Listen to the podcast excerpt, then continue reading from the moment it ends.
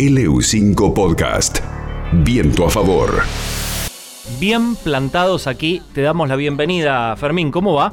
Hola, buenas tardes a todo el equipo bien plantados. Muy bien, muy bien. Manipulación de alimentos. Bienvenido también poder colaborar desde, desde Bien Plantados. Sí, tal cual, tal cual. Eh, siempre es importante recalcar la importancia que tiene la, el cuidado y la manipulación correcta de los alimentos eh, para no enfermarnos, ¿no?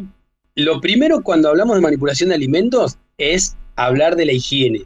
Esto es lo fundamental, es casi el, el, 80% de, de, la manipulación de los alimentos. No vamos a hablar ahora del lavado de manos, porque ya sabemos con esto del COVID, ya todos están re cancheros de cómo lavarse las manos, cuándo, cada vez que van a manipular un alimento o que tocan un alimento crudo o algo que está sucio, hay que volver a lavarse las manos y la higiene personal y del lugar, por supuesto, es fundamental. Después, eso está ya claro. Después el tema de eh, lo que vos decías, alimentos crudos o cocidos, la cocción de los alimentos. Esto es fundamental. Todos sabemos que hay alimentos que los podemos consumir crudos, como son las frutas y las verduras, y hay otros alimentos, como son las carnes, que eh, deben ser cocidos. Y acá entramos en un tema particular, en la cocción de las carnes, que el tema, la carne jugosa, la carne seca, bien cocida. Bueno, Acá hay que hablar de dos temas. Una cosa son las, las porciones enteras o las piezas enteras de carne, como puede ser eh, un lomo o una colita de cuadril, una pieza entera de carne, y la cocción que yo le voy a dar a esa pieza entera. Y otra diferente es, por ejemplo, cuando trabajamos con carne picada. Ajá. Pueden ser eh, haciendo algo con carne picada, no sé, un tuco, una hamburguesa, una albóndiga, una empanada. Ahí hay una de gran diferencia. ¿Por qué? Porque yo la pieza entera, yo puedo comer jugosa la pieza entera. Hay gente dice, no, pero si recomiendan no comer jugosa. Si yo compro una, una porción de carne que es fresca, que fui a la carnicería, yo sé que es fresca, tiene buen aspecto, y a mí me gusta consumir la carne jugosa, yo puedo consumir la jugosa bien cocida por afuera. ¿Por qué? Porque la contaminación de la carne siempre va a ser superficial, salvo que sea algo muy extremo y esté muy avanzado el estado de, de, de, descomposición, que me lo voy a, me voy a dar cuenta porque visualmente o organolépticamente me voy a dar cuenta, si no es así, yo puedo comer estas porciones de carne eh, jugosas en su centro. A mí particularmente me gusta consumir la jugosa y lo hago habitualmente tomando estas precauciones, ¿no? Que sean productos frescos y que solamente en el centro esté jugoso. Lo que sí hay que tener cuidado o tomar ciertas precauciones, no darle por ahí a los chicos a los menores. Y sobre todo, donde más tenemos que tener cuidado es en las hamburguesas, albóndigas y empanadas, que donde hay carne picada. ¿Por qué? Porque si yo la contaminación la tengo por afuera de la carne, adentro no, pero en el momento que pico la carne, mezclo todo. O sea, la contaminación, si hago un, bollo de, carne o una albóndiga, va a estar adentro y afuera la contaminación, las bacterias, los microorganismos. ¿Se entiende? Sí, sí.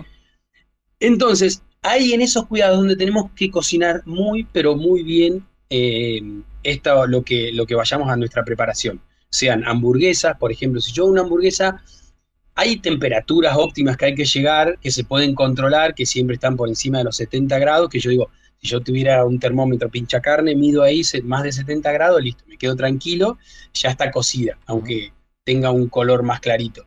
Pero si no, simplemente algo muy práctico es cortar la hamburguesa, la hamburguesa o cualquier otra carne que yo vaya a hacer o una albóndiga y mirarla y no tiene que estar roja, no tiene que estar rosada, tiene que estar gris. Eso me da a mí la tranquilidad de que yo le puedo dar esa hamburguesa a mi hijo y no va a tener ningún problema. Entonces, eso hay que tomarlo como regla general, ya sea lo hagamos en nuestra casa o salgamos a comer a algún lugar. Tenemos que tratar de, de verificar, porque por ahí, no sé, vamos a comer a algún lugar con una hamburguesa y en el apuro de sacar hamburguesa o una demanda muy alta, pueden no haberle dado el tiempo suficiente a ese producto en, en la cocción y puede haber quedado crudo adentro. Entonces, en esto hay que tener mucho cuidado. Nuestra provincia tiene un alto índice de lo que se denomina síndrome urémico hemolítico, mm, que es esta contaminación que se transmite cuando comemos carne jugosa o mal cocida. Hay mucho en Neuquén, hay muchos casos. Entonces, eh, tenemos que prestar eh, mucha atención cuando cocinamos este tipo de, alimentos que tienen carne picada. Es fundamental. Eso, por un lado, en, cuanto a las, las cocciones de, las carnes. Después, otro tema importante para charlar, el almacenamiento en frío. Todos sabemos que hay, hay ciertos alimentos que necesitan eh, estar en frío, y cuando decimos en frío, es el frío de la heladera que debería ser menor a 6 grados, 7 grados. Lácteos, las carnes, todo lo que sea perecedero, todo lo que sean cremas, alimentos procesados, como vos decías, un lácteo, un yogur, un postre, todo eso necesita frío y es importante también cómo lo guardamos, primero eh, que esté siempre en frío y segundo, cómo lo guardamos en la heladera. También es importante. Dentro de nuestra heladera, muchas veces uno guarda en la heladera, no tiene un orden para la heladera. Eh, nos pasa que abrimos la heladera y por lo menos en la de casa eh, siempre falta lugar y bueno, donde queda un agujerito ahí guardamos la comida, la comida o el producto que compramos. Pero es importante que tengan en cuenta algo, que dentro de la heladera hay como un, orden, sobre todo con alimentos crudos y cocidos. Por ejemplo, todo lo que sea crudo debe ir siempre en la parte baja de la heladera. Eso es por el chorre y por la contaminación que pueda tener, exactamente. Porque abajo van las frutas, verduras que por ahí no están lavadas y también en los cajones de abajo es importante poner las cosas crudas como por ejemplo pollo crudo, pescado crudo o carne cruda. ¿Por qué? Y todo lo que es cocido sobre lo crudo.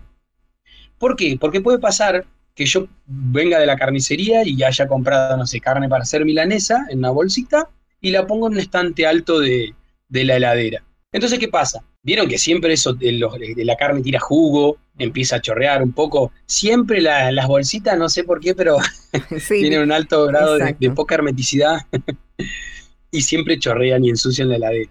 Entonces, si yo pusiera esa bolsita arriba en la parte alta de la heladera y en la parte de abajo, por ejemplo, pongo algo no sé, una tarta de frutilla que hice, comí la mitad y guardé la otra mitad. Y no la cubrí, la dejé así. Si una gotita nomás que caiga de esa carne que quedó, que caiga arriba de la tarta, yo no me voy a dar cuenta, porque no va a quedar por ahí se absorbe. Yo como eso, consumo eso y es como que estuviera comiendo carne cruda, el jugo de la carne cruda. Entonces, ahí es donde me puedo contaminar y me puedo enfermar. Eso se llama contaminación cruzada. ¿eh? Cuando un alimento contaminado contamina a otro que no estaba contaminado. Hay varios tipos de contaminación cruzada. Puede ser una contaminación cruzada directa, cuando un alimento toca a otro, tocamos un alimento a otro que no está contaminado, o puede ser indirecta, como vos decís, con la tabla. Si yo la misma tabla, que esto es importante también el tema de los utensilios. Si corto, por ejemplo, un, un ejemplo, voy a hacer un pollo a la parrilla. Tomo una tabla, por eso es importante también los materiales de la tabla. Vieron que se usaba la madera y ahora está tratando, se está desterrando eso. Porque, ¿Por qué la madera? No porque haya, sea mala, sino porque es difícil de higienizar. Tiene ranuras, porosidad, donde ingresa la contaminación y es difícil de limpiar. Entonces está recurriendo a las de teflón que son mucho más fáciles de, limpiar y higienizar. Entonces, yo pongo un pollo entero ahí en la tabla, lo corto, lo abro, lo, lo despiezo, qué sé yo, la contaminación que viene en el pollo, que todas las carnes crudas traen una cierta contaminación, es inevitable esto, porque no tiene ningún proceso térmico hasta que yo lo voy a cocinar.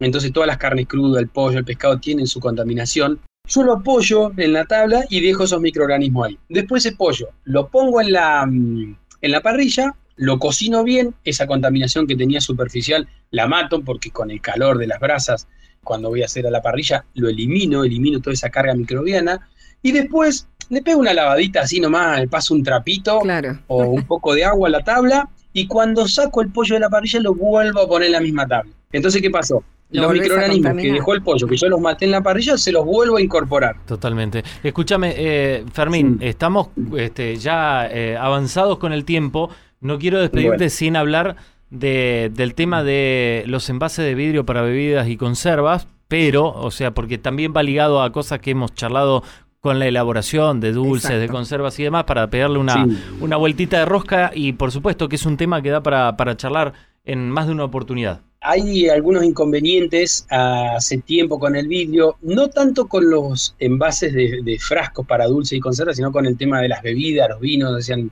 he escuchado que hay, hay faltante de, de, botellas. Pero en cuanto a los frascos, el otro día nos comentaban eh, qué se podía hacer ante la faltante de frascos.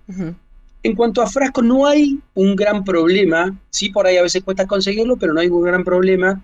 ¿Y eh, cuáles serían las soluciones? Si yo no tengo un frasco nuevo para utilizar, siempre recomendamos el tema de la reutilización de los frascos.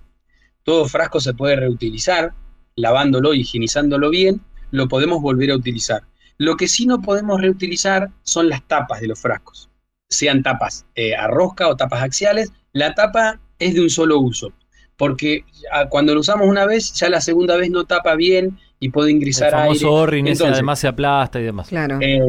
exactamente, exactamente, eso mismo. Buenísimo. La seguimos en la próxima, Fermín. Bueno, perfecto, tenemos para seguir charlando en otro programa. Gran abrazo, la próxima semana la continuamos. Perfecto, muchísimas gracias. Fermín Porley, instructor de la Unidad Didáctica Productiva Bebidas Fermentadas, Sala Comunitaria de Elaboración de Alimentos, con esta columna, este espacio de comer sin riesgos y manipulación de alimentos. LU5 Podcast.